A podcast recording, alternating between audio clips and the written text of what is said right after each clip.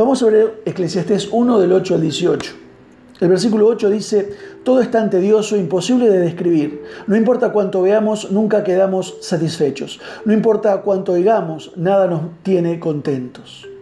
El cantante argentino radicado en España, Alberto Cortés, que falleció en abril del año 2019, escribió una canción triste, muy, muy sentida. Se llama Como de costumbre.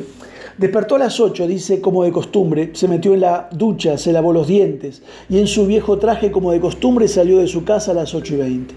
Empujó en el subte, como de costumbre, unos van arriba y otros van debajo.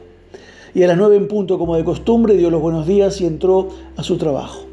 La oficina fría como de costumbre, los mismos papeles, los mismos problemas, los mismos colegas como de costumbre, con el mismo horario y los mismos temas. Todo es de rutina como de costumbre, todo es una larga planilla de hastío. Se estiran las horas como de costumbre, habitando todas un reloj vacío. Aquí está la tesis de Salomón. Todas las cosas son tediosas. El rey Salomón tiene dos pruebas de esto. Primero, el deseo humano nunca se satisface. El ojo nunca tiene suficiente. No importa lo viejos que seamos, seguimos sintiendo curiosidad. Ni el oído se cansa de escuchar.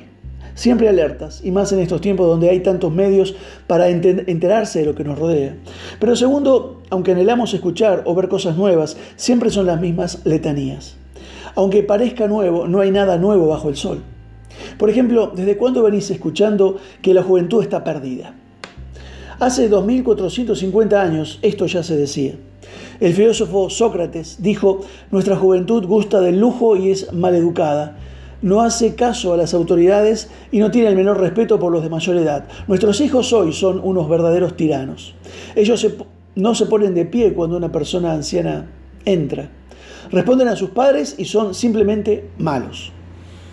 Nada nuevo. El versículo 17 dice, Así que me dispuse a aprender de todo, desde la sabiduría hasta la locura y la insensatez, pero descubrí por experiencia que procurar esas cosas es como perseguir el viento. Hoy diría un psicólogo que Salomón cayó en una crisis de angustia existencial. Víctor Frankl fue un psiquiatra y neurólogo austríaco, autor del Hombre en busca de un sentido. Frankl fue uno de los eh, primeros prisioneros judíos en los campos de concentración nazis donde muchos enloquecían porque no le encontraban sentido a lo que estaban viviendo. En este libro Frankl mantiene que una persona siempre puede encontrar una razón para vivir aunque se encuentre ante el mayor vacío existencial. Aquellos prisioneros que perdían o ponían la esperanza en salir de ahí, sobrevivieron. Es estremecedor leer los relatos de las vejaciones a las que se vieron ahí sometidos hasta el punto de desear la propia muerte. Despojados de sus hogares, de sus ropas, incluso de sus nombres, sintieron cómo les arrancaban por completo su identidad. Los psicólogos se cansan de decirle a sus pacientes que si pueden encontrar una misión, una pasión, una vocación, saldrán de la angustia. La palabra vocación viene del latín vocare, llamado. Efesios 4.1 dice, os ruego que andéis como es digno de la vocación con que fuisteis llamados. El versículo 4 dice llamados en una misma esperanza de vuestra vocación. Dios le ha dado a cada cristiano al menos un don para servirlo. ¿Lo estamos usando? ¿Lo estamos eh, ejerciendo? Tengo la sospecha que muchos cristianos no saben nada de eso. Se nos ha enseñado que debemos servir en la iglesia, desde correr una silla hasta un cargo de lo más elevado. Siempre corriendo de acá para allá, agotados, sintiéndonos culpables por no hacer más.